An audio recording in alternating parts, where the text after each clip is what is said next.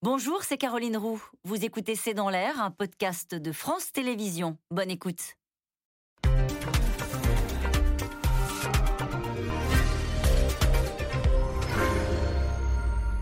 Bonsoir à toutes et à tous. Comment se déclarer candidat à la présidentielle alors que l'Europe est au bord de la guerre en Ukraine avec des chars russes pointés sur Kiev? Et pourtant le compte à rebours est lancé. Emmanuel Macron n'a plus que neuf jours pour se déclarer. Alors question, Vladimir Poutine va-t-il rebattre les cartes de cette élection présidentielle? Alors qu'Éric Zemmour, Marine Le Pen et Jean-Luc Mélenchon ne cachent pas leur sympathie pour euh, le maître du Kremlin. Une élection également parasitée par le psychodrame des parrainages, au point que Marine Le Pen a suspendu hier sa campagne pour s'y consacrer à 100%.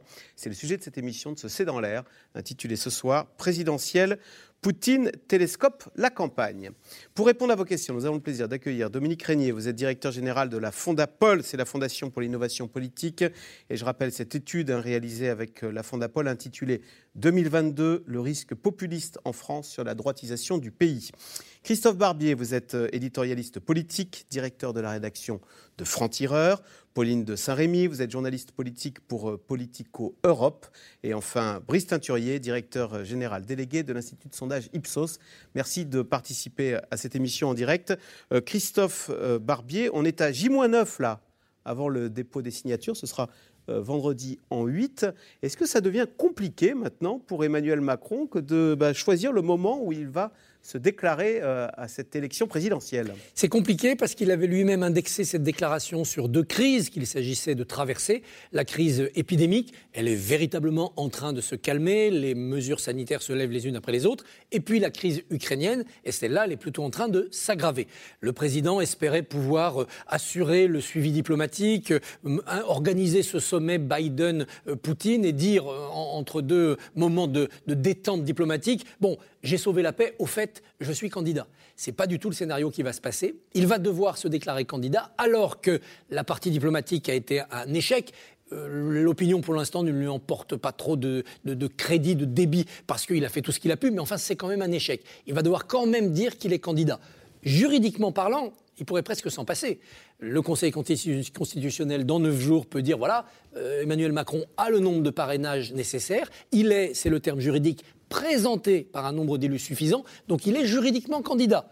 Il pourrait s'y opposer, s'il ne le dit pas, s'il ne le fait pas, c'est qu'il est candidat. Néanmoins, politiquement, c'est très difficile de ne pas avoir la petite phrase rituelle et de dire aux Français oui, je souhaite continuer mon action.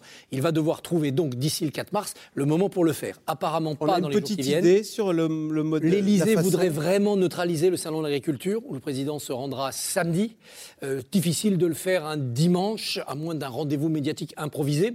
En revanche, on va tous scruter les déplacements du président en tout début de semaine prochaine. Ce qui est à peu près acquis, c'est que la machine électorale est prête. Premier meeting le 5 mars, et à ce moment-là, on, déroulera le, plan de campagne du président il aura du mal à faire l'économie d'une simple déclaration. Néanmoins, ce président qui fait la course en tête depuis le début dans les sondages se retrouve dans la position favorable qu'occupait François Mitterrand en 1988. Un président qui domine plutôt la mêlée et qui n'a pas besoin de mettre de la solennité dans sa déclaration. Le président de la République, François Mitterrand, avait attendu très tard et s'était contenté d'une brève interview télévisée. Emmanuel Macron peut faire aussi simple, aussi tardif et finalement essayer d'installer l'idée non d'une réélection, mais d'une reconduction du président. Avec comme argument, certes, l'Ukraine n'a pas réussi à faire la paix, mais ce n'est pas dans la guerre ou dans une ambiance de guerre qu'on doit changer de général. Euh, Brice Teinturier, est-ce que véritablement euh, ces bruits de bottes en Ukraine viennent percuter euh, cette entrée en campagne d'Emmanuel Macron? Est-ce que les Français suivent de près, s'intéressent et euh, qualifie cette attitude d'Emmanuel Macron dans ce conflit en Ukraine? Je crois qu'il y, a deux choses. D'abord que les Français euh, sont inquiets par ce qui se passe en Ukraine. La réponse est oui. Euh, ensuite, vous pouvez prendre ce sujet de deux façons. Soit en considérant que c'est un sujet de politique étrangère, et du coup rappeler que les Français, ils sont rarement extrêmement sensibles, que le pouvoir d'achat, c'est ça leur véritable préoccupation. Je ne crois pas du tout qu'il faille faire ce raisonnement. Soit considérer que c'est une crise et que ce que les Français voient, c'est plutôt une nouvelle crise après la, euh, la crise pandémique. Et à ce moment-là, c'est la deuxième attente des Français à l'égard de ce que doit être et incarner un président de la République. Ils nous disent un bon président de la République, on vient de faire une enquête pour France Inter sur le modèle de leadership présidentiel, c'est quelqu'un qui doit savoir écouter les Français et juste après, vous avez, c'est quelqu'un qui doit savoir faire face à des crises graves. Et du coup, cette crise, je pense que c'est une crise grave et elle permet aussi, à mon avis, à Emmanuel Macron de renforcer cette dimension, de renforcer sa présidentialité je ne pense pas que les Français, mais on le verra dans les jours qui viennent, euh, vont surtout retenir son impuissance face à Poutine. Je crois qu'ils ont bien compris que, euh, certes, Vladimir Poutine avait probablement roulé dans la farine euh, en partie Emmanuel Macron, mais qu'au moins celui-ci avait essayé de faire un certain nombre de choses. Et encore une fois, l'image la plus fondamentale, c'est c'est une crise grave, c'est une crise inquiétante, et à ce moment-là, ça renforce la présidentialité. Dernier point, 60% des Français aujourd'hui nous disent que Emmanuel Macron a la stature présidentielle. Celle qui vient juste derrière, c'est euh, Valérie Pécresse avec 38%. Donc vous avez un écart très fort. Et quand on est en temps de crise, je pense que ça accentue cette dimension, accentue cette focale. Donc oui, il y a un échec de la diplomatie, euh, vous l'avez dit, euh, mais euh, c'est un échec, je pense, qui devient plus relatif par rapport à cette impression dominante. La crise est grave, les Français sont inquiets, en réalité. Hein, ben, les bruits de bottes aux portes de, hmm. de Kiev et de l'Europe, c'est pas si loin, et du coup, ça transforme quand même la donne présidentielle. C'est vrai Évidemment, que ça joue sur la déclaration de candidature, enfin sur tous les autres, j'allais dire, problèmes non pas subalternes, mais qui hmm. sont quand même de moindre importance. Les Français savent bien qu'Emmanuel Macron va être candidat, donc savoir s'il va le faire avec un oui à la François Mitterrand de 88. Je le crois. Avec, voilà. Bon, euh, je ne vais pas dire que c'est secondaire, c'est très important, mais c'est quand même secondaire par rapport à l'intensité de la crise ukrainienne. Justement, Dominique Régnier, ça rappelle qu'on va élire euh, celui qui est le chef des armées. Ça montre la dimension régalienne euh, de, ce, de cette stature du président de la République. De ce point de vue, est-ce que c'est pas anodin ce qui se passe par rapport à l'image d'Emmanuel Macron? Non, non, c'est tout d'un coup, dans une campagne qui, ne démarrait pas, où on avait parfois des débats euh, qui n'étaient pas du niveau d'une élection présidentielle, il y a un rappel brutal par la, réalité historique contemporaine de ce que c'est que cette fonction, de ce à quoi on peut être confronté, dans un contexte historique que les Français ressentent euh, comme étant euh, particulièrement préoccupant, parce qu'on sent bien que l'Occident est défié et que les temps ont changé. D'une certaine manière, il est clair que nous allons désormais être testés de façon de plus en plus offensive, agressive par des pays qui ont envie de renégocier la distribution des ressources et du pouvoir à leur avantage. On a déjà vécu ça avec la Turquie. Euh, avec quand même des comportements extrêmement agressifs euh, en Méditerranée, la Chypre, euh, la Grèce, mais aussi la France. on voit bien que la Chine, qui demande aujourd'hui à tous ses médias de ne rien dire contre Poutine et de ne rien dire de favorable aux Occidentaux, que la Chine est dans une logique de spectateur intéressé à la déculottée des Occidentaux, et Poutine qui manifestement ne peut pas entendre quoi que ce soit. On va voir la situation. Ce que je trouve, moi, donc c'est un poste euh, voilà, qui va être ça, d'ailleurs qui est désormais comme ça. Que ce soit une crise intérieure, mmh, type mmh. gilet jaune, ou euh, une crise pandémique grave, une crise militaire, une crise financière demain, de grande ampleur possiblement, etc. C'est un poste où on ne fera que gérer des crises. Le problème ici, peut-être ajouter ce point par rapport à ce qui a été dit, on ne sait pas, je parle de la Russie et de l'Ukraine, de quelle crise il s'agit c'est encore trop tôt. C'est-à-dire que nous n'avons pas encore eu les opérations militaires. Peut-être euh, n'aurons-nous pas les opérations militaires. Si nous avons des opérations militaires russes, avec un, si la Russe envahit l'Ukraine et va jusqu'à Kiev et bombarde, et, les images d'Ukrainiens euh, tués sous les bombes dans la campagne électorale, ça devient malgré tout compliqué parce qu'on ne peut pas dire que c'est, que, c'est secondaire. Je comprenais tout à mm, fait mm, mm. le propos que tenait Président Turier, j'approuvais ce qu'il disait. Mais ça, à un moment donné, ça devient extrêmement euh, étrange. Et là, pour le coup, je, termine là-dessus, mais on pourrait avoir un résultat qui serait, là je pense à la présidentielle, on se dit comment penser à la présidentielle quand il y a de risques de guerre, mais il faut quand même que la démocratie fonctionne et que nous ayons un chef d'État réélu ou élu. Eh bien là, on pourrait quand même avoir une pression supplémentaire sur cette campagne qui conduirait à une élection, ici l'hypothèse de la reconduction du sortant, une élection qui se serait déroulée sans avoir vraiment eu lieu, sans donner euh, lieu à un véritable débat, ce qui évidemment n'empêcherait pas la proclamation d'un résultat, la désignation d'un président, ici reconduit dans cette hypothèse, mais ouvrirait ensuite sur une, relation très tendue avec le pays, parce que là-dessus, comment fonder des politiques de réforme, comment faire face aux défis notamment financiers, là, ça sera compliqué, bien sûr. Pauline de Saint-Rémy, comment l'action d'Emmanuel Macron a-t-elle été jugée à Bruxelles? Parce qu'en France, on était très fiers de voir que euh, Emmanuel Macron avait euh, annoncé dimanche soir qu'il avait réussi à organiser sommet de la paix entre Biden et, euh, et Poutine, et puis finalement, patatras euh, Vladimir Poutine a envahi le Donbass. Donc on s'est dit, tiens, euh, il ne s'est pas fait respecter.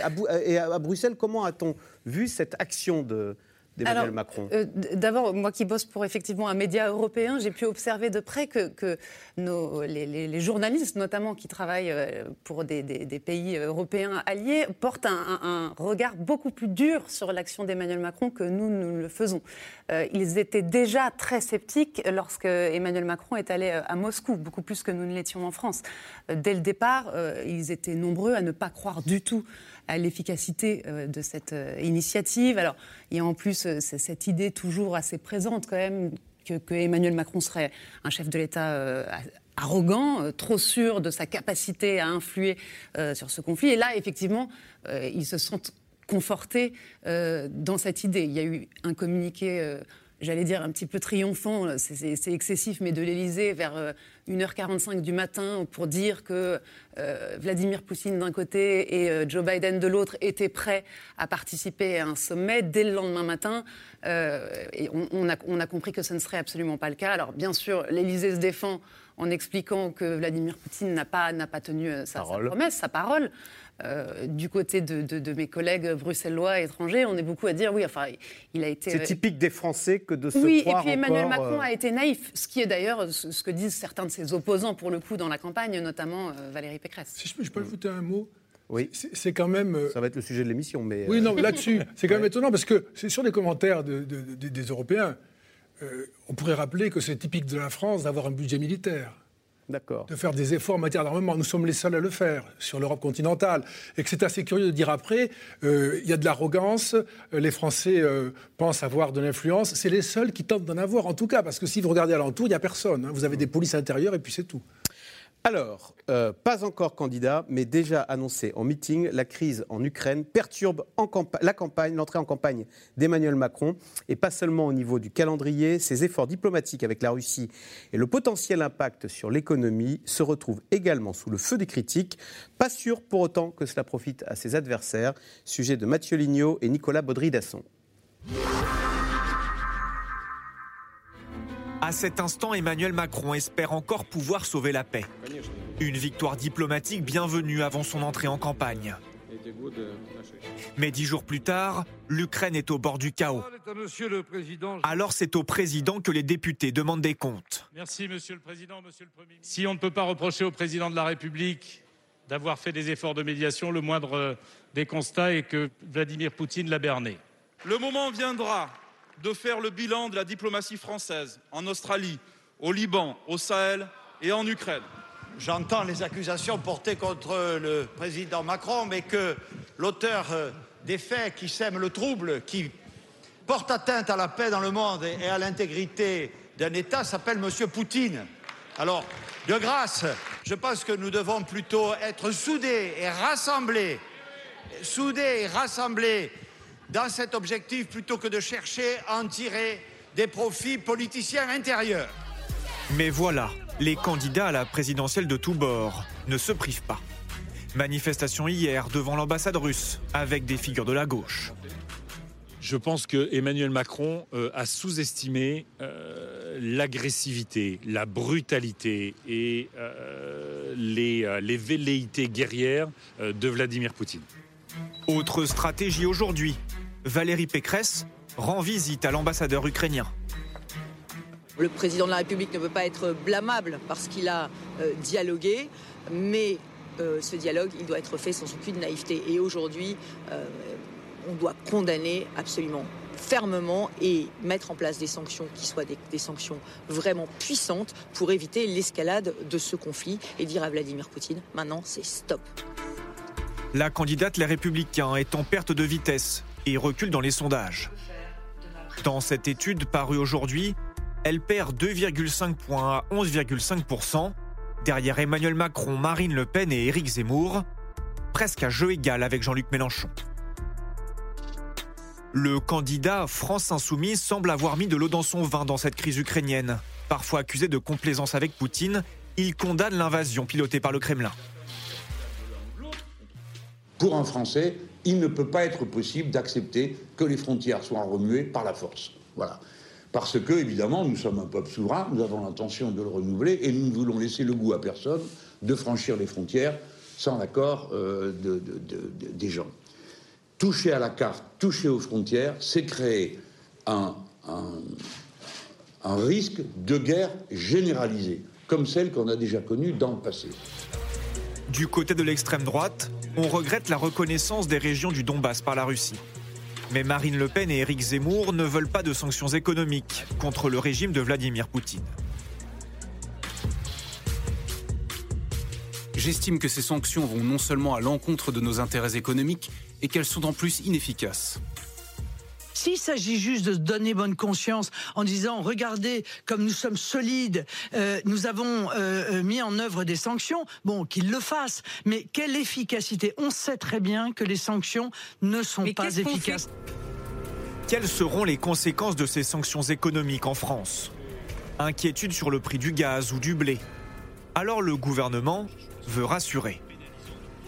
Il y a quelques entreprises, notamment dans les domaines énergétiques, qui peuvent avoir des difficultés. Total. Il peut y avoir des PME, des sous-traitants. Mmh. C'est plutôt que Total, c'est surtout les PME et les sous-traitants qui m'inquiètent. Donc nous les recevrons également pour voir comment les accompagner. Mais je le redis, l'impact sur l'économie française, les conséquences économiques seront limitées. La crise est internationale, mais cette question de pouvoir d'achat est cruciale en période électorale. Emmanuel Macron devra y répondre. Son premier meeting est prévu pour le 5 mars. Le président va donc déclarer sa candidature dans les prochains jours. Christophe Barbier, on voit bien que ce sommet de la paix qu'avait annoncé euh, Emmanuel Macron dimanche soir, bah, il n'aura pas lieu, euh, et pour cause. Et il avait même publié, on va voir la, photo, euh, Emmanuel Macron, euh, une photo de lui en pleine nuit, euh, une série par, parasé, etc. Est-ce qu'il il a communiqué un peu vite oui. sur le président à la manœuvre pour sauver la paix en Europe? Il a communiqué trop vite et trop fort, dans la lignée d'ailleurs de ce communiqué un peu triomphant. Grâce à la France, il y aura un sommet euh, Biden-Poutine. Les événements ont joué contre lui, il a, il a parié, il a perdu. Mmh. Ces images d'un président parasé, donc qui passe ses nuits et ses jours, le week-end, à, à, essayer de gérer le, le conflit russo-ukrainien, ça n'est positif, ça ne marche en communication politique que si l'issue est heureuse. Comme l'issue n'est pas heureuse, ça se retourne un peu contre lui en donnant l'impression au moins de grosses ficelles de communication, euh, avec en plus l'usage du noir et blanc pour dramatiser un peu plus, c'est un peu ridicule. Au pire, une vraie volonté d'instrumentaliser ce conflit à des fins de, politique intérieure, à des fins de présidentialisation suprême du, du, futur candidat. Hum. Alors, question téléspectateur maintenant, de Nathalie en Gironde. François Fillon peut-il être un caillou dans la chaussure de Valérie Pécresse Alors là, Dominique Régnier, il faut nous décrypter parce que François Fillon, qui était l'ancien candidat LR en 2017, est aujourd'hui au conseil d'administration d'un pétrolier russe. Donc c'est vrai qu'il peut paraître comme ayant basculé. Il montre que LR, euh, parfois, peut être de connivence avec le pouvoir. Euh, euh, du Kremlin. Oui, c'est devenu un problème dans nos démocraties, d'ailleurs, d'une manière générale. Les anciens premiers ministres ou ministres importants travaillent pour des entreprises qui servent les intérêts d'un autre État que celui de la France, d'un autre État qu'un euh, des États européens, et même souvent, c'est le cas pour, pour la Russie, d'un État qui est dans une situation souvent hostile à nos intérêts nationaux. Euh, d'autres travaillent pour d'autres entreprises dans d'autres pays. Gerhard Schröder est aussi un salarié de Poutine, on le sait. En plus, Gerhard Schröder, c'est celui qui a négocié l'accord qui permet euh, l'importation du gaz et la construction de Gazprom. Donc on a cette question qui est extrêmement problématique aujourd'hui. Que vont faire les premiers ministres d'un pays comme la France ou comme un pays européen? Dans les entreprises d'une puissance comme la Russie, c'est une ambiguïté qu'il faut lever, ça n'est pas sain, et ça crée un effet, une sorte de suspicion sur ces engagements-là. Pauline de Saint-Rémy, c'est vrai que ça fait pas plus scandale que ça de voir que l'ancien chancelier allemand Gerhard Schröder est au conseil d'administration du, principe, du gazier russe là, qui, euh, qui nous vend 40% du gaz. Il est, il est, clairement du côté de Poutine, lui. Pour répondre juste à la question de la téléspectatrice, euh, Valérie Pécresse a été interrogée sur, sur ce sujet hier matin sur France Inter.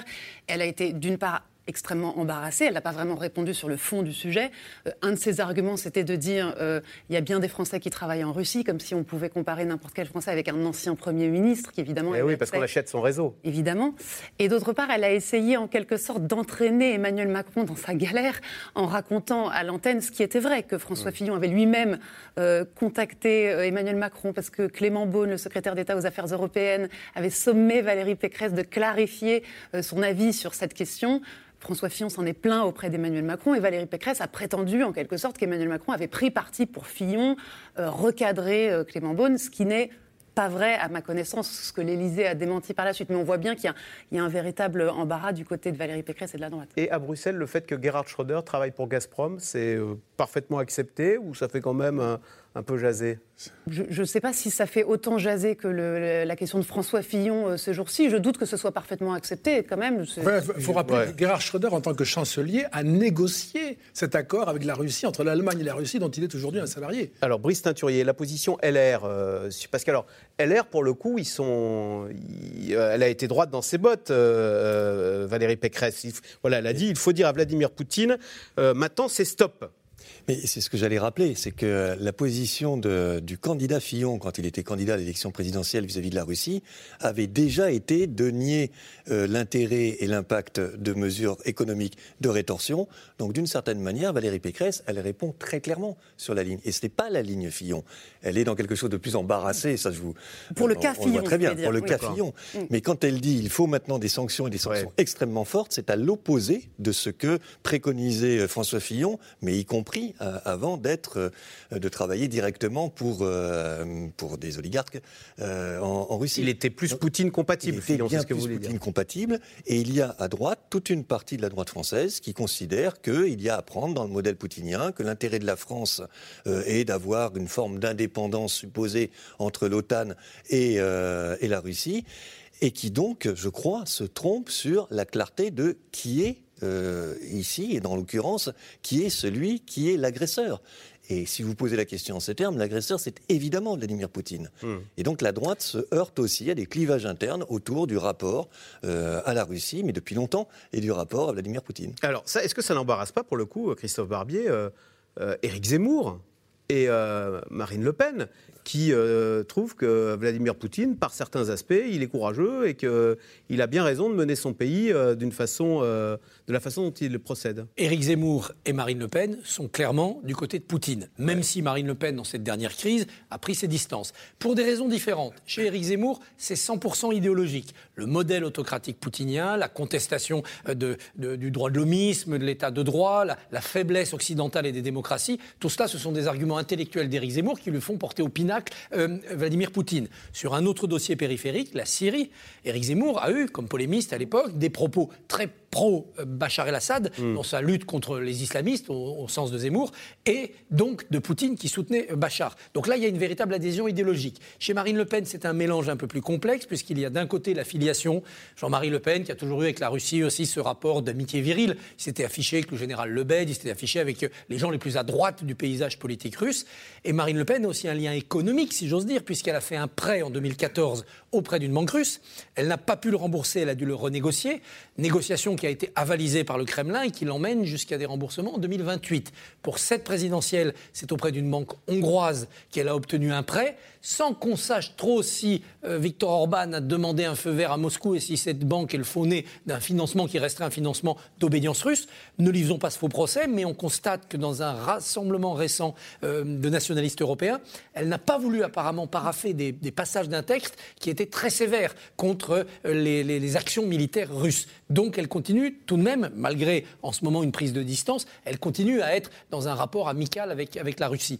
Donc les extrêmes droites se ressemblent de ce côté-là pour raisons diverses, retrouvent Mélenchon, qui est sur une ligne aussi pro-russe comparable. D'ailleurs, en avril 2019, il y a un forum qui s'est tenu à Yalta où on retrouvait Marion Maréchal, aujourd'hui assez proche de Zemmour, Thierry Mariani, ex-LR passé chez Marine Le Pen, et Cotarac, un élu à l'époque de la France Insoumise qui s'apprêtait à passer au Rassemblement national pour, euh, pour les élections. Et donc, vous voyez, il y a une véritable convergence des extrêmes autour du dossier russe. Mais ça grignote aussi LR, puisque vous avez ce matin Bruno Retailleau qui dit les sanctions économiques, ça marche pas, c'est inutile. Mhm. Vous avez euh, Igor Mitrofanov, ancien collaborateur de François Fillon, plume de Valérie Pécresse. Vous avez Patrick Caram, conseiller de, de Valérie Pécresse. Nadine Morano, qui se vante au Parlement européen de bloquer, quand elle le peut, des initiatives trop anti-russes. Peut-être que Pauline a plus d'éléments que, moi là-dessus. Donc il y a une véritable frange, non pas pro-Poutine, mais non anti-russe du côté des LR.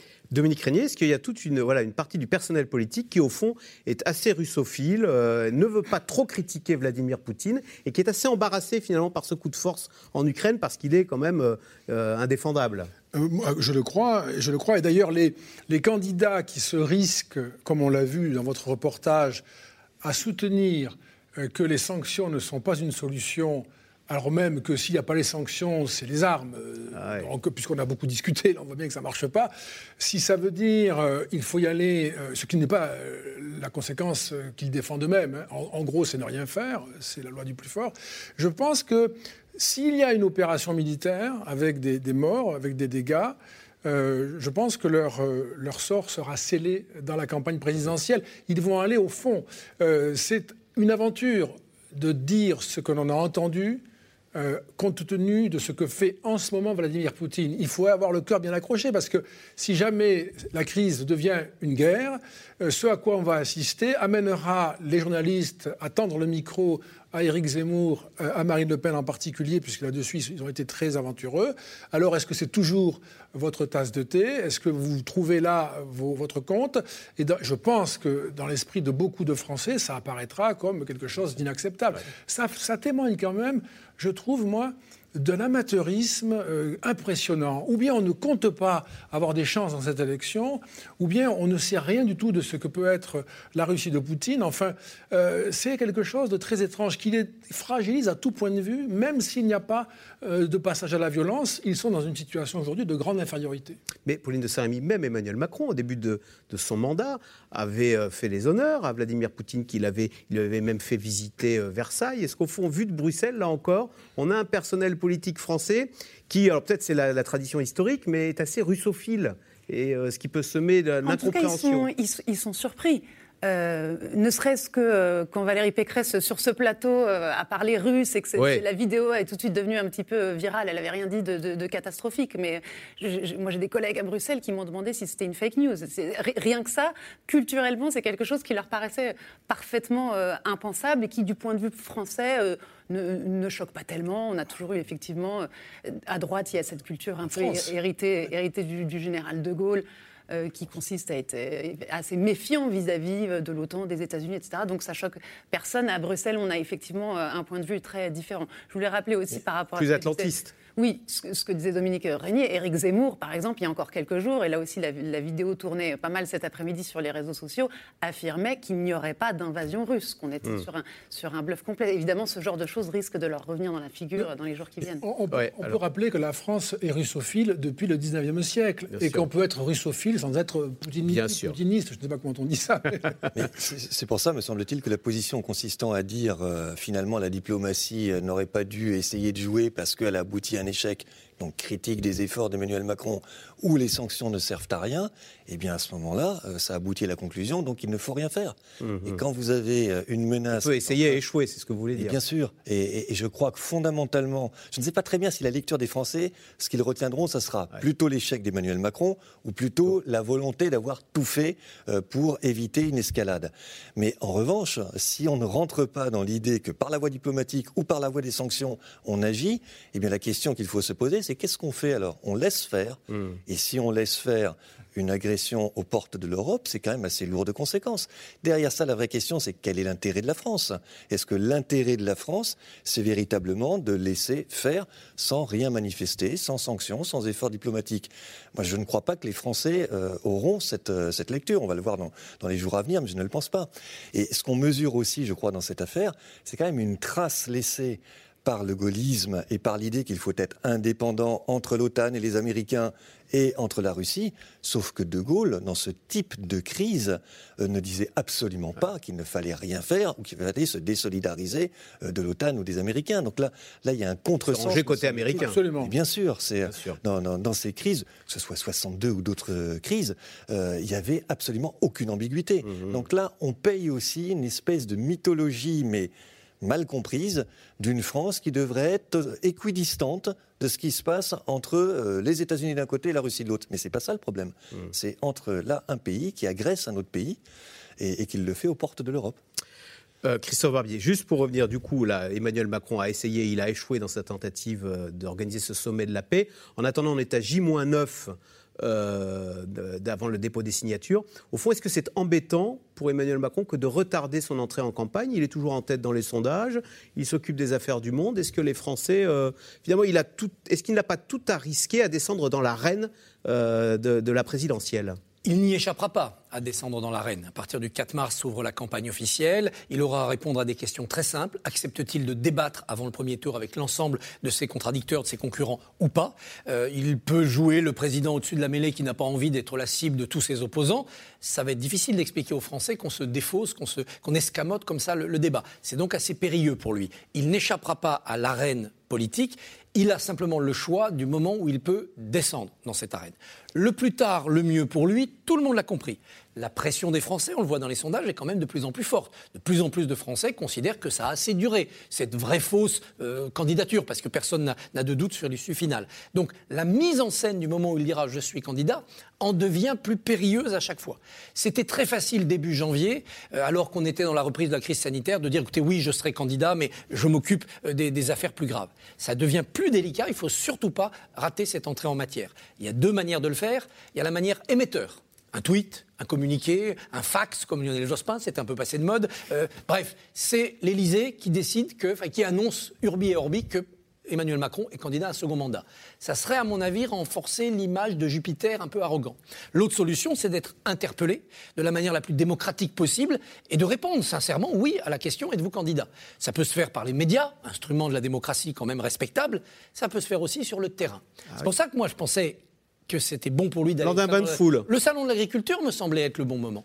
C'était de, de dire à, à- à- à quelqu'un venu de cette France rurale, cette France agricole, en toute authenticité, êtes-vous candidat, Monsieur le Président? Eh bien oui. Et là, évidemment, non seulement le succès était assuré, mais en plus, je pense que c'était montrer que le peuple peut interpeller le président. Or, c'est un peu ce qu'on lui reproche de ne pas être à l'écoute depuis longtemps. Apparemment, l'Élysée n'en veut pas, parce que rentrer président au salon, en sortir candidat, c'est pas forcément très simple à gérer. Ce qui est incroyable, c'est qu'il y a déjà une salle qui est en, en réservée pour le premier meeting d'Emmanuel Macron, samedi 5 Donc, faux suspense. Voilà, Mais samedi je 5 crois mars, a- à Marseille. Il y a très peu d'authenticité dans ces questions-là. Il y a une question de communication, de positionnement, etc. Mais encore une fois, moi, ce qui me semble fondamental, c'est bien sûr un peu la déclaration de candidature et la forme qu'elle va prendre. Mais c'est surtout de savoir s'il y aura des débats avant le premier tour qui permettront aux Français de confronter les projets, les personnalités, et du coup d'éviter ce que Dominique Régnier pointait à l'instant, d'éviter une candidature présidentielle et une élection présidentielle, quel que soit le vainqueur, où il n'y aurait pas eu cette scène fondamentale d'un espace délibératif avec une confrontation et avec un public, les Français, qui regardent et qui peuvent prendre position. Si ça c'est escamoté, alors là effectivement c'est très grave. Donc tout ce qu'on peut spéculer sur euh, la, la- candidature, l'annonce de la candidature, sa forme, je ne dis pas que c'est neutre ou que c'est secondaire, ça fait partie des éléments fondamentaux d'une scène électorale. Mais le vrai sujet, il est après. Il est dans les débats. Est-ce qu'ils auront Ça lieu se faisait jusqu'à présent Ça se Non. faisait pas, les Non. débats. Le président sortant, Non. avant le premier, il, il a- il accordait un débat pour le second tour, Oui, mais pas avant le premier Mais tour. avant 2017, souvenez-vous, euh, il n'y avait pas de président sortant.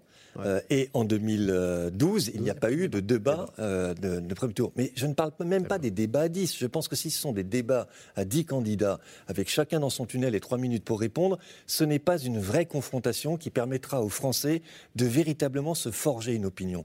Idéalement, mais c'est techniquement très compliqué, euh, ce qu'ils attendent et ce qui serait nécessaire, ce sont des débats des uns avec les autres. Regardez quand il y a eu Zemmour-Mélenchon, on en parle encore. Mais parce que là, vous avez une confrontation. Il devrait y avoir une confrontation de ce type euh, avec un certain nombre, idéalement tous les candidats, mais avec un certain nombre de candidats. Mais moi, je crois en one-to-one, en face à face, pas à 10. Et si ça, c'est escamoté, alors là. Il y aura une déception. Mais il y a une attente non. Plus qu'une déception, il y a les conditions d'une élection présidentielle qui ne seront pas réunies parce qu'on aura quelque chose d'escamoté.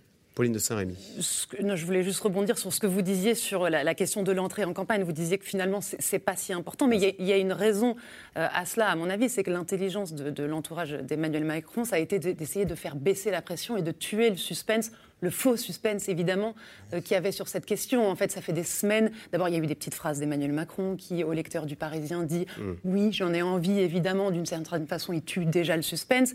Et puis là, depuis quelques jours, effectivement, la pression monte. Ils sont moins maîtres des horloges qu'ils n'auraient voulu l'être ils se rendent compte que cette situation internationale finalement réduit euh, la taille des, fenêtres de tir qu'il leur reste. Ça sera probablement aux alentours du 3 mars, c'est la, date dont on parle, donc la veille de la date limite. Et donc, depuis quelques jours, l'entourage d'Emmanuel Macron distille des petites informations, comme par exemple le fait que son premier grand meeting euh, serait à Marseille. Ce n'est pas sorti par hasard, je vous le garantis. C'est bien ah. parce qu'il donne des éléments petit à petit sur la couleur que va prendre cette campagne à dessein. Alors, à l'extrême droite, la bataille continue de son côté entre Marine Le Pen et Éric Zemmour.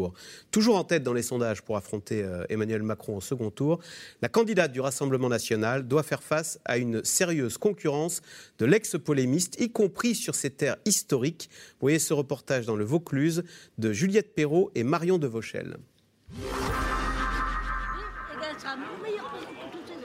Encore un samedi de tractage pour ces militants Rassemblement national.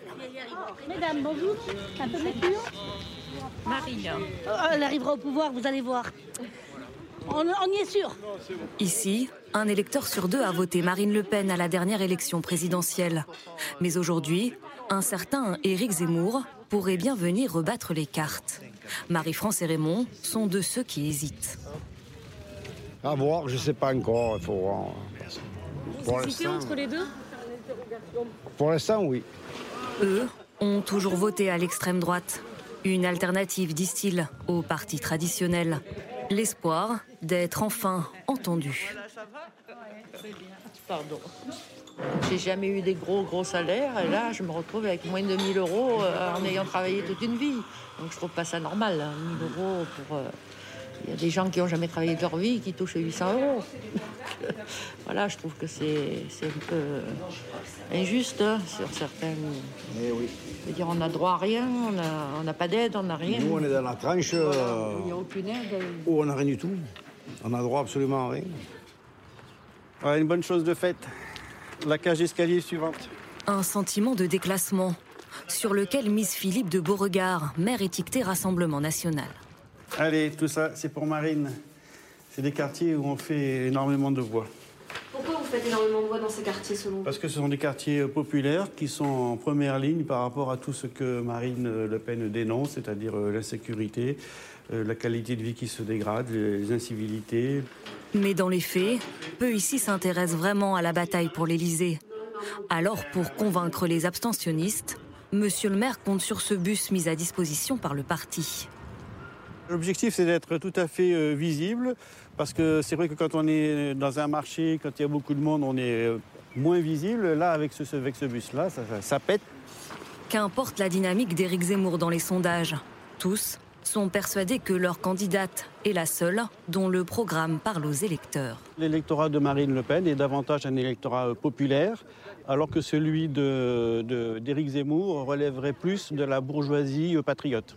Marie Le Pen, c'est la candidate de la ruralité. C'est elle qui, dans son programme, euh, demande à ce qu'il y ait un rééquilibrage territorial entre les villes et les campagnes, demande à ce qu'il y ait un effort de fait pour soutenir les petites communes rurales. Pourtant, tout le monde n'est pas de cet avis. Dans cette commune, on a voté à 60% pour Marine Le Pen en 2017. Mais pour Denis... et Raymond, bravo, bravo, champion. qui se donne rendez-vous ici tous les samedis, Marine Le Pen a fait son temps. C'est proche, hein. Ils ont parti avec Zemmour. Enfin, là, c'est. C'est pas bon pour elle, ça. C'est pas être sympa. Il fallait pas que ça arrive, ça. Et Est-ce qu'il faudrait changer la tête du parti? Est-ce qu'il faudrait la remplacer, Marine Moi, Le Pen? moi, je veux pas être ça. Je veux pas être ça. Il y a trop. Elle est- au bout du rouleau, là. Il faut, il faut, qu'il- il faut qu'il prenne quelqu'un d'autre. euh, Parce que le parti, il est bien, le parti. Moi, le rassemblement m'intéresse si c'était Marion qui se présente, c'est tout. Marine, ça vous intéresse plus? Pas du tout. Pourquoi? Parce que je la trouve euh, nulle dans ce dernier euh, rendez-vous avec Macron qu'elle a fait dans, dans- dans- en 2017. Je, je l'ai trouvé nulle, nulle, nulle, nulle. et Je vois pas pourquoi elle s'améliorerait. Ah, t'as bien joué. Parle de plus. Raymond envisage de voter pour Éric Zemmour. Denis ne sait pas encore.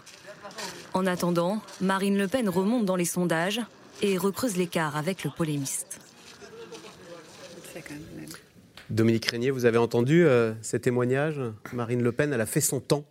Oui, alors ça c'est quelque chose, le témoignage est très clair, euh, c'est quelque chose qu'on mesure euh, depuis déjà pas mal de temps. Euh, il y a au moins euh, deux ans qu'on peut le mesurer, pour ma part je l'ai fait de- de- de- depuis deux ans.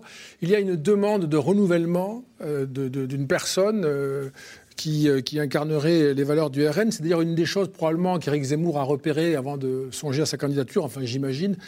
Et il y a l'idée à la fois qu'elle a fait son temps, sa troisième candidature, c'est la énième candidature d'un Le Pen, parce que ça a commencé en 74 quand même, cette histoire, et que de toute façon, elle sera battue.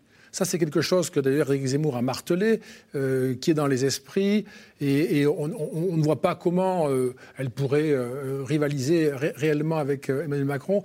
Mais c'est un électorat très fidèle, et peut-être d'ailleurs, je prendrai le risque de dire, c'est des deux électorats, Zemmour potentiel et, Marine Le Pen, c'est l'électorat de Marine Le Pen qui est probablement le moins sensible aux questions stratégiques.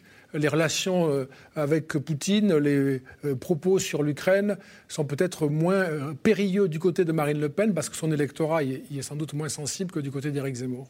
Elle- on l'appelle par son prénom d'ailleurs hein, dans, Ah, dans, oui, dans- oui. dans le sujet. Et encore une fois, un électorat très populaire, on le voit là, dans votre reportage. hein. Euh, Brice Teinturier, elle est pourtant solidement ancrée en seconde position là dans les sondages. Alors je sais pas, on est. Elle est en seconde position, mais Éric Zemmour n'est pas loin derrière. En, en réalité, ce qu'on a, c'est une, une candidate Marine Le Pen qui a une meilleure image qu'Éric Zemmour. Elle a plus de présidentialité selon les Français qu'Éric Zemmour. Elle a beaucoup plus aussi la capacité à vouloir vraiment changer les choses. Et puis surtout, elle donne beaucoup plus le sentiment qu'Éric Zemmour de bien comprendre les problèmes des Français. Donc quand vous regardez ça, vous vous dites, euh, normalement, euh, ça joue en sa faveur. Malgré tout, le risque et pourquoi les, les deux sont si proches l'un de l'autre, c'est qu'elle a une stratégie plutôt de second tour. Elle a eu une stratégie de second tour depuis le début, de désextrémisation, et elle n'avait pas prévu l'irruption d'Éric Zemmour, qui tout simplement capte un électorat qui, lui, est obsédé par les questions identitaires, ce qui est moins le cas de l'électorat de Marine Le Pen. Quand vous demandez aux Français, entre la crise sociale, la crise environnementale et la crise identitaire, quelle est la plus urgente Il n'y a pas photo. Hein. 42% pour la première, 33% pour l'environnement, 25% seulement entre guillemets, pour l'identité. Mais quand vous regardez par électorat, c'est très intéressant. Les électeurs de Marine Le Pen, ils vous disent autant le sujet majeur, c'est la crise sociale que la crise identitaire. Les électeurs d'Éric Zemmour, ils vous disent à 76%, c'est la crise identitaire. Donc il y a une captation de l'électorat le plus euh, intéressé ou obsédé par cette question-là qui a été faite par Éric Zemmour.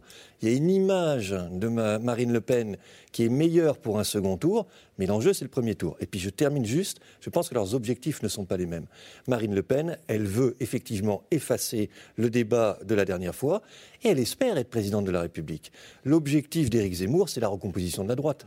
C'est moins gagner l'élection présidentielle que tuer définitivement les LR, tuer définitivement Marine Le Pen et recomposer la droite française autour de Marion Maréchal Le Pen et sur un axe qui irait de Ciotti jusqu'à euh, Le Pen, Marion Maréchal et, lui-même. Et du coup, ça lui donne une agilité dans la campagne qui est bien plus forte parce qu'il a moins de contraintes. Alors justement, donc il y a euh, Marine Le Pen, il y a déjà eu des défections vers le camp d'Éric Zemmour, hein, Nicolas Bay, Gilbert Collard. Question téléspectateur Christophe Barbier. À l'avenir, Éric Zemmour pourrait-il s'allier à Éric Ciotti? Ça va dépendre de ce résultat du premier tour. Si Valérie Pécresse accroche une présence au second tour, perd d'un point devant Emmanuel Macron, la droite se reconstituera quand même autour des LR et on essaiera d'aller vers le, coup suivant, notamment cette droite de tous les élus locaux. Si euh, Valérie Pécresse est troisième ou quatrième euh, au soir du premier tour, au soir du 10 avril, la droite classique pas à une explosion majeure. Et on verra deux courants. Un courant, à mon avis, majoritaire chez les LR, c'est ceux qui iront frapper à la porte d'Édouard Philippe. Parce que face à Zemmour ou Le Pen, Macron est sûr de gagner. Et toute cette France de droite classique, de droite bon teint, se dira maintenant, il faut qu'on aille vers Édouard Philippe, qui est l'antichambre, le sas de décontamination pour aller vers la majorité et continuer notre carrière politique. Mais il y aura un tiers de cette droite qui se dira bah non. On va jouer le jeu de l'opposition, on va s'opposer à ce macronisme triomphal, fut-il de droite ou marqué à droite par Édouard Philippe on va participer à la reconstitution, à la reconstruction, à l'invention d'une droite nationale. Et ça peut concerner Éric Ciotti, qui a été le leader du premier tour de la primaire. Ça peut intéresser Laurent Vauquier, ça peut intéresser d'autres leaders, et de se dire, on va aller vers Zemmour, Marion Maréchal et les ruines du Rassemblement national, mais pour les dominer pour que cette droite nationale qui enfin s'assume soit dominée par des anciens LR plus expérimentés avec des réseaux, des réseaux d'élus locaux et pas par cette garde montante zémouro-maréchaliste. Sauf que Pauline de Saint-Rémy, euh, la campagne euh, de Valérie Pécresse ne prend pas du tout euh, une tendance ascendante. Au contraire, là, elle descend dans le sondage à 11,5. Puis alors demain, il y a un article de Libération qui patatera euh, montre que euh, euh, l'élection, la primaire LR, il y a eu, je cite l'article de Libération, des adhérents morts, des adhérents fictifs ou des fantoches. Il y a un maire qui dit que Pécresse a réalisé le casse du siècle, Bertrand s'est fait avoir comme un bleu. En gros, il y a eu des électeurs pro-Pécresse, un peu fantômes, qui auraient participé à cette élection, euh, à cette primaire de la droite Alors, il faut préciser que, d'après les journalistes de Libération eux-mêmes, il n'y a rien de, formellement illégal dans ce qu'ils ont trouvé, mais effectivement, ça fait très mauvais genre et ça vient s'ajouter à une campagne qui, en quelque sorte, prend un petit peu l'eau. En tout cas, c'est le sentiment qu'il y a chez les Républicains. Et justement, ce que je voulais dire par rapport à, l'analyse que faisait Brice Teinturier sur, les sondages entre Le Pen et Zemmour, c'est que la bataille dont on a l'impression qu'elle se joue sous nos yeux à l'extrême droite en ce moment, c'est effectivement une bataille entre Le Pen et Zemmour pour savoir qui sera au second tour euh, face à Emmanuel Macron. Déjà, ce qui est dur à entendre pour Valérie Pécresse, c'est que on, la voit plus tellement. Avant, on parlait plus d'un match à trois. Là, on parle d'un match à deux pour être au second tour. Mais quand on parle à ceux qui entourent Éric Zemmour et qui le conseillent, ils ne parlent que de Valérie Pécresse en ce moment. Ils ne visent plus l'électorat de, de, Le Pen dans le sens où ils ont l'impression je pense à juste titre qu'ils ont déjà, vous allez, corriger, vous allez me corriger si je me trompe, mais qu'ils ont déjà pris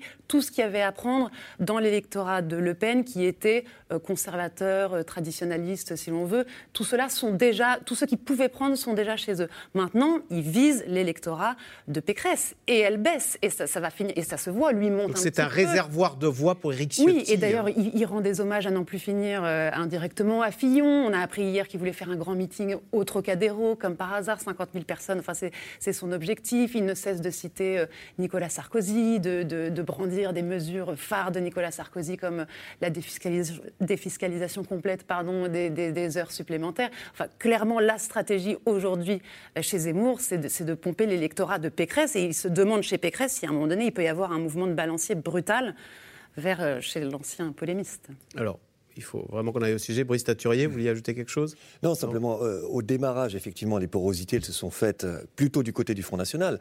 Euh, Éric Zemmour, il a fracturé très vite 9 points qu'il a pris à Marine Le Pen, et beaucoup moins aux, électeurs de LR.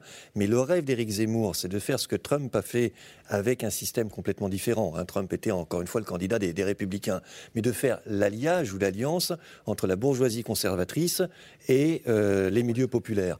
Et du coup, euh, euh, l'électorat populaire qui reste chez Marine Le Pen, je pense qu'il restera chez Marine Le Pen. Et si Éric Zemmour veut euh, coiffer Marine Le Pen et s'imposer pour un second tour, c'est effectivement maintenant en tentant de dépecer euh, cet électorat LR. Et c'est toute la question de la fragilité de, Valérie Pécresse. Alors encore faut-il qu'Éric Zemmour ait ses 500 parrainages, puisqu'on est à quelques jours de la date limite hein, euh, des dépôts de parrainage. La classe politique se mobilise pour convaincre les maires d'apporter leur soutien aux candidats qui sont de plus en plus inquiets. Hier, Marine Le Pen a même annoncé qu'elle suspendait tous ses déplacements pour s'investir elle-même dans la quête des signatures. Sujet de Léa Dermidjian et Marion Devauchel.「Mesdames et messieurs les maires de France, je m'adresse à vous car je n'ai pas les parrainages pour être candidate à la présidence de la République. Marine Le Pen et la course au tout dernier parrainage. Il est impensable de laisser quelques politiciens faire pression sur notre démocratie pour voler cette élection aux Français. Les Français doivent pouvoir voter pour leurs idées et leurs candidats. Il s'agit tout simplement du pacte républicain. En difficulté, la candidate a suspendu ses déplacements. S'accorder du temps pour convaincre les maires, mettre en scène aussi son indignation, comme dans cette vidéo postée sur les réseaux sociaux. Mais moi, je me retrouve, euh, si vous voulez, en capacité d'être au second tour. Je suis donnée aujourd'hui comme celle qui peut gagner contre Macron. Et je me retrouve, euh, si vous voulez, dans une situation où, euh, où bah, encore une fois, moi j'ai l'expérience. 50 hein, parrainages à trouver en 8 jours. Je sais que c'est beaucoup. C'est pour ça que je ne fais plus que ça. Selon les derniers chiffres, plusieurs candidats n'ont toujours pas atteint les 500 parrainages. C'est le cas de Jean-Luc Mélenchon, Nicolas Dupont-Aignan, Marine Le Pen, Éric Zemmour ou encore François Asselineau. Le candidat du Frexit à la peine, lui qui en 2012, faute de parrainage, n'avait pas pu se présenter. alors moi je lance ici un appel absolument solennel, c'est que je suis le seul candidat à porter l'idée de la sortie de l'Union européenne et de l'euro. Il faut absolument que cette idée stratégique soit présente parmi les choix proposés au moment de l'élection présidentielle. Des candidats face à l'incertitude de pouvoir se présenter et une classe politique qui appelle les maires à davantage participer. De Jean Castex à l'Assemblée nationale hier, à François Bayrou, en passant par le président de l'Association des maires de France, un LR qui parraine Jean-Luc Mélenchon. J'ai décidé de parrainer le candidat dont je suis le plus éloigné, puisque je suis classé à droite, qui est Jean-Luc Mélenchon. Je combats ardemment ses convictions, ses idées et ses valeurs, mais il doit pouvoir concourir. À quelques jours de la date limite du 4 mars, au QG de campagne d'Éric Zemmour, l'un de ses bras droits, Philippe de Villiers, passe sa journée entre deux coups de téléphone. Monsieur, le maire. Oui, bonjour, monsieur. Bonjour, monsieur le maire. C'est Philippe de Villiers, l'ami d'Éric Zemmour. Convaincre les élus indécis ou très vite passer un autre coup de fil. Voilà, il réfléchit encore. Donc c'est non, en fait les gens qui réfléchissent euh, maintenant, ils ont décidé de ne pas parrainer. Là, je viens d'avoir un maire, il me dit Moi, je suis à fond Zemmour. Moi, j'aime bien Philippe de Villiers, j'aime bien votre équipe, j'aime bien ce que vous dites, ce que vous faites, mais je ne peux pas signer. Je dis Pourquoi? Parce que j'ai ma salle polyvalente et ça dépend de la communauté de communes. En fait, je vais vous dire, cette réforme des parrainages, c'est le retour à la quatrième République. C'est-à-dire qu'elle a remis le pouvoir de désigner le président de la République, enfin de le prédésigner, aux partis politiques. Des élus craintifs et d'autres définitifs. C'est le cas d'Ivan Loubraneski, maire sans étiquette d'une commune de 1900 habitants. Pour les parrainages, il a décidé de s'abstenir. Donc voici le, formulaire de présentation donc, qui est envoyé par le Conseil constitutionnel via les préfectures euh, à l'ensemble des élus. D'ailleurs, on voit toute une liste d'élus hein, qui peuvent participer. Qui va rester vierge Il va rester vierge euh, totalement. Ne pas accorder son parrainage, un geste politique et une façon d'exprimer son mécontentement face à une classe politique déconnectée, dit-il, des réalités de terrain. Il ne faut pas s'étonner. Je pense qu'il faut qu'ils euh, s'inquiètent eux-mêmes de leur propre responsabilité dans cette situation et pas la, renvoyer euh, à ceux qui peuvent les parrainer. Sur les 42 000 élus habilités à parrainer un candidat, à ce jour, ils sont un peu moins de 10 000 à l'avoir fait. Alors, question euh, téléspectateur Brice Teinturier. Imaginons que Le Pen, Zemmour et Mélenchon soient absents en avril. Les électeurs boudraient-ils les urnes? Comment serait le climat social explosif? Point d'interrogation. Ah, je crois que ça traduirait quand même un dérèglement démocratique extrêmement important. Donc on aurait des pans entiers de l'électorat qui probablement n'iraient pas voter. Les électeurs de Marine Le Pen, euh, s'il n'y avait ni Marine Le Pen ni Éric Zemmour, euh, là pour le coup resteraient à la maison. En revanche, si vous en avez un des deux euh, les reports se feront de manière encore plus facile. Parce que les porosités, elles sont très fortes entre les électeurs, on l'a vu dans votre reportage et on le voit dans nos enquêtes, euh, d'Éric Zemmour et de Marine Le Pen. Donc si vous aviez ça, c'est la qualification assurée évidemment pour l'un des deux puisqu'on retrouverait la mécanique qu'on avait avant, cette espèce de scission euh, dans le bloc d'extrême droite, et qui donnait à Marine Le Pen un avantage très élevé par rapport au candidat ou à la candidate LR. Mais ce qui est très frappant aussi, c'est que quand vous prenez à froid les Français aujourd'hui et que vous leur posez la question, ce que nous avons fait euh, dans notre euh, enquête avec euh, pour Le Monde, le CEVIPOF et la Fondation Jean Jaurès, vous n'avez que 35% des Français qui vous disent bien si Marine Le Pen n'a pas ses parrainages, oui, véritablement, ça poserait un problème très grave de légitimité démocratique pour cette présidentielle. Et les autres vous disent bah, finalement, c'est la règle, euh, c'est comme ça. Les Français Euh, sont fatalistes. Ah, voilà. Non, ils sont- mais je pense qu'ils ne mesurent pas aujourd'hui l'enjeu euh, et qu'on aurait en réalité des mouvements qui seraient bien plus importants que cela. Mais ça nous apprend malgré tout quelque chose de très important, c'est que euh, aujourd'hui le pays ne se dit pas Oh, si Mélenchon, euh, Zemmour ou euh, Le Pen n'ont pas leur parrainage, c'est très très grave. Dans leur électorat évidemment on le pense. Globalement, c'est 35% et 28% des Français qui le pensent. Il n'empêche, Dominique Régnier, au soir du second tour, le 24 avril, s'il en manquait un, l'élection pourrait être contestée en disant ah ben, il manquait Le Pen, il manquait euh, Zemmour. C'est c'est là, si vous voulez, la limite euh, qu'il y a à poser des questions à chaud, parce que les gens vous disent avant, bah, écoutez, c'est la règle, s'ils ne sont pas là, ils ne sont pas là. L'élection a lieu 10 avril, 24 avril, on a un président, euh, puis euh, euh, en septembre, on a des problèmes importants, et là, on refait, la- on refait le match. Euh, les Français, l'opinion euh, revient sur cette élection qui n'a pas bien fonctionné, avec euh, 15%, 30% des électeurs qui n'avaient plus de candidats, euh, et ça devient une élection illégitime et une crise très solide. Il faut vraiment euh, faire attention à ça. hein. C'est l'effet, euh, si vous voulez, retour sur une élection qui finalement, quand elle est passée, bien écoutez, on- qu'on en finisse et qu'on revienne à la vie normale, ça, ça sera difficile avec le- le quinquennat, mais, mais une fois que la crise est là et qu'on demande au chef de l'État une action importante, des comptes sur une décision, là, on commence à reposer la question de la légitimité. Moi, j'étais très frappé en 2017, et les téléspectateurs doivent se souvenir de cet événement, Jean-Luc Mélenchon n'avait pas reconnu la légitimité euh, de l'élection euh, d'Emmanuel Macron. C'était très étonnant quand même, cette, ce Au comportement. second tour, il avait contesté le fait d'arriver euh, Oui, puis il, était, il a mis longtemps. enfin, il était, il était pas content, ça n'allait pas, trop d'abstention, etc. Et pourtant, euh, l'élection a été, euh, voilà, tout le monde a été candidat et, et elle s'est bien déroulée, même s'il y avait beaucoup d'abstention au second tour. Là, dans ces conditions, si des candidats lourds peuvent pas se présenter, à coup sûr, au premier échec, au premier revers, ça devient un problème politique majeur. Même avant. Oui. Pourquoi les maires ne donnent pas leur signature Au-delà des explications, j'aurais pas ma piscine, ma subvention, qui sont quand même un peu légers euh, comme motif. D'abord parce que la campagne a pris du retard. En janvier, l'épidémie, en février, l'Ukraine et la procrastination de Macron. Ensuite, parce que la campagne n'est pas bonne. Ces candidats qui peinent à avoir des 500 signatures, ils n'enthousiasment ni les foules ni les élus. Ils ont des passions négatives, ils manquent, ils manquent de propositions originales, ils manquent de projets complets, ils manquent de dimension présidentielle. C'est ça aussi qui retient les, élus. Par ailleurs, regardons les chiffres, il reste 9 jours. François Bayrou a créé cette banque de, parrainage, il a 180 signatures apparemment sous le coude. Il en manque euh, 60 pour euh, Mélenchon et une grosse centaine pour euh, Marine Le Pen. Il peut déjà qualifier ces deux-là. Ça arrangerait d'ailleurs euh, Emmanuel Macron, son allié. Donc, moi, je ne me fais pas tellement de soucis. Je pense que les maires, par manque d'enthousiasme, ont retenu leur parrainage. Il y a des initiatives telles que celle euh, du maire de Cannes, président de l'Association des maires de France, David Lisnard, qui accorde son parrainage à Mélenchon. Il a montré l'exemple parce que LR a tout intérêt à ce que. Voilà. LR a évidemment intérêt à avoir les deux candidats d'extrême droite. Sinon, là, Pécresse est sûr de ne pas être au second tour.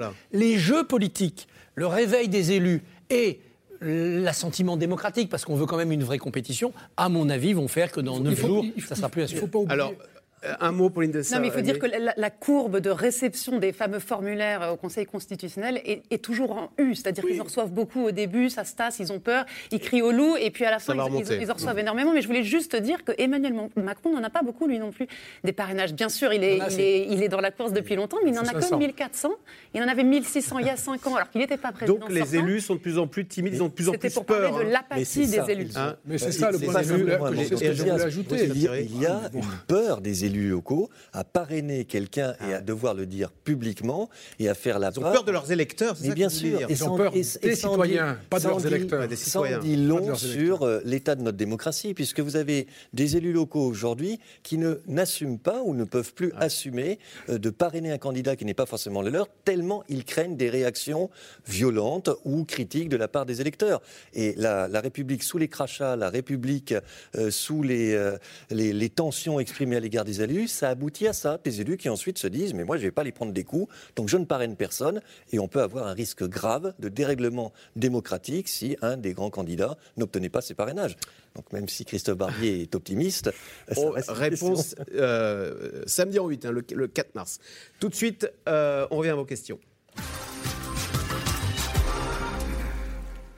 Le vote Zemmour est-il sous-estimé dans les sondages? Alors, on va poser la question à Dominique Ah Régnier. non, Est-ce qu'on peut... sondeur. Ouais, mais le sondeur va me dire. Le sondeur, c'est lui- c'est lui qui le alors, fait. Je peux pas vous, vous- vous faites bien votre boulot, ce qui est normal. Mais, mais non, je ne vais pas forcément vous dire ça, ne me faites pas la réponse. Euh, ce, qui, ce qui est intéressant, c'est qu'aujourd'hui, on nous parle d'un vote caché. Il y a deux mois, on nous disait l'inverse, que c'était une création sondagière, médiatique, etc. Maintenant, je ne pense pas qu'il y ait un vote caché au sens psychologique des lecteurs qui n'oseraient pas dire qu'ils votent pour Éric Zemmour. Pourquoi? D'abord parce que les enquêtes sont en ligne et que donc les euh, électeurs répondent à une tablette, à un ordinateur. On n'a pas honte devant. Donc l'effet de logiciel. dissimulation devant une tablette ou un ordinateur, permettez-moi malgré tout d'en douter un peu. Ensuite et surtout parce que le phénomène central de ces dix dernières années de la société française, c'est la désinhibition totale des euh, opinions et des attitudes. Les gens vous disent sans aucun problème qu'ils sont pour le rétablissement de la peine de mort, qu'ils sont pour ceci ou pour cela. Donc vous croyez vraiment euh, qu'ils craindraient, qu'ils auraient peur de dire qu'ils veulent voter pour Éric Zemmour? Moi je ne crois pas. Une fois que j'ai dit cela, il n'y a pas de vote caché au sens psychologique, on n'ose pas dire, mais il peut y avoir des enjeux autour de l'échantillonnage, de catégories qui ne seraient pas suffisamment ou pas bien prises en compte dans nos enquêtes. Et si la question est de savoir si Éric Zemmour est euh, au-dessus ou en dessous de ce que nous mesurons d'un ou deux points, je vous dis oui tout de suite. Ça fait partie des possibles, mais plus pour des raisons ou des questions de qualité des échantillons que pour l'idée qu'on n'oserait pas dire. Les Français, ils osent dire et nous le démontrent depuis euh, beaucoup d'années. Mais ils ne vont pas toujours voter, ce qui fait que ceux qui le déclarent ne se transforment pas toujours en acte électoral. Et là, il y a des marges importantes. Il y a aussi de ça. surprise. Emmanuel Macron va-t-il pouvoir gérer simultanément la crise russo-ukrainienne, la présidence de l'Europe et sa campagne présidentielle Oui, au détriment du troisième volet, c'est-à-dire que ça lui permettra de faire une campagne brève avec quelques moments forts, quelques meetings, mais pas plus. Il pourra exciper de l'excuse de présidence pour dire aux Français écoutez, je fais pas de marché, je fais pas de, de porte-à-porte, je fais moins de meetings que les autres parce que j'ai la présidence de l'Union européenne et une guerre sur le feu. Euh, ça lui permet quand même d'être un peu plus tranquille. Encore une fois, euh, le modèle de Macron aujourd'hui, c'est Mitterrand 88, une espèce de reconduction automatique d'un président qui fait la course en tête dans les sondages et qui de toute façon s'occupe des affaires du monde. Euh, les maires sont-ils les seuls à pouvoir parrainer? Ah, Pauline Non, de c'est un peu Saint-Ré- plus. Non, ils sont 42 42 000, 000, euh, au 42 000. total, y compris des élus euh, régionaux, Départementaux, les députés, départementaux, les députés etc. Mais, mais ils, sont, ils sont quand même. Enfin, les, les maires constituent l'essentiel euh, du nombre d'élus euh, de- qui, ont, qui ont Et donc ils ont peur des citoyens, c'est ce qu'on- c'est pour ça qu'ils ne veulent pas porter leur. euh, Alors c'est vrai que sou- souvent au RN notamment, où où il y, a une- il y a une vraie, il y a une vraie peur hein, quand même de ne pas arriver au bout, euh, on dit souvent que dans les intercommunalités, effectivement, ça va jaser et que ça, ça peut poser problème. Quelquefois, c'est assez difficile pour nous de, de mesurer Et qu'on l'exactitude. vous retire des subventions, c'est vrai ça ou c'est ce qu'on raconte, c'est ce qu'ils racontent pour euh, se justifier C'est pareil, j'a- j'aurais du mal à, à- vous dire, à mesurer la véracité, mais c'est quelque chose qu'on entend souvent, ça c'est une certitude. Emmanuel Macron ne prend-il pas un risque en ne se déclarant qu'à la dernière minute? Euh, C'est Gérard dans les Yvelines. Ça va tout changer quand il va se déclarer, euh, Dominique Régnier? Ça va changer quand même beaucoup parce que la question n'est pas tellement celle du suspense. La question, c'est qu'un candidat à la présidence de la République, fut-il président au moment de sa candidature, doit le dire aux Français et doit euh, prononcer une phrase rituelle par laquelle il leur demande la possibilité de poursuivre à ce poste. C'est un, un geste de, soumission qu'il doit, doit accomplir pour euh, obtenir euh, les suffrages. Donc il y a, tout, un, tout un rituel, toute une symbolique dans cette demande-là. Et quand ça a été fait, si c'est bien fait, euh, ça produit un effet. Si c'est mal fait ou si, ça a l'air désinvolte ou un peu distant, ça peut aussi produire un effet, mais négatif. Brice Teinturier, les points d'intention de vote perdus par Valérie Pécresse ne semblent pas être partis chez Emmanuel Macron qui reste stable. Alors où sont-ils Quand Pécresse baisse, qui en profite? Un petit peu malgré tout euh, Emmanuel Macron, parce que ce qu'on voit également, c'est que les électeurs de François Fillon de 2017 qui votaient, qui nous disaient qu'ils allaient voter à hauteur de euh, 25, 26, 27% d'entre eux pour Emmanuel Macron, bah aujourd'hui on est plutôt à 30% ou à 32%. Donc vous voyez bien que dans l'électorat LR, il y en a un peu qui part quand même chez Emmanuel Macron, et c'est pour ça qu'il reste à un niveau aujourd'hui euh, élevé. Et puis vous en avez aussi euh, qui vont chez Zemmour, parce que cette euh, dynamique-là, si elle reste forte chez Éric Zemmour, c'est parce qu'elle est un petit peu alimentée par les LR, par des électeurs LR, d'où l'intérêt d'Éric Zemmour pour aller euh, davantage essayer de ramener ce, ce type d'électeurs. Christophe Barbier. Jean-Luc Mélenchon peut-il créer la surprise en accédant au second tour? Il est à 11,5 là dans le sondage Elab. Non, à 11, mais euh, Valérie Pécresse est à 11,5. Il est à un demi-point de Valérie Pécresse. Oui, mais en passant devant Valérie Pécresse, il ne sera toujours que quatrième. donc euh, il n'est pas en position favorite. La, la, marche semble quand même très haute. Le seuil de qualification, il est à 17-18. Il en est loin, euh, Jean-Luc Mélenchon. Il lui faudrait récupérer toute une série de candidats de gauche radicale. sans doute une partie de l'électorat de Christiane Taubira qui va jeter l'éponge ira vers Jean-Luc Mélenchon. Il y a peut-être encore quelques électeurs à récupérer du côté de Yannick Jadot. Très peu.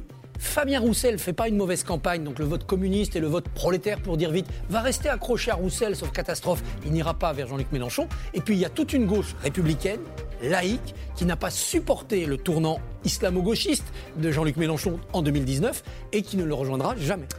Merci d'avoir participé à cette émission qui se termine. Bien sûr, vous restez sur France 5 puisque tout de suite, c'est à vous avec Anne-Elisabeth Lemoine. Anne-Elisabeth, qu'y a-t-il au programme ce soir? Bah, L'affaire Douglas, ce soir dans C'est à vous, le chien le plus célèbre de France depuis qu'une enquête parue dans Libération affirme qu'il figurait parmi les inscrits à la primaire de la droite, une primaire entachée de manœuvres frauduleuses pour gonfler le corps électoral, un chien, mais également des adhérents fictifs ou décédés.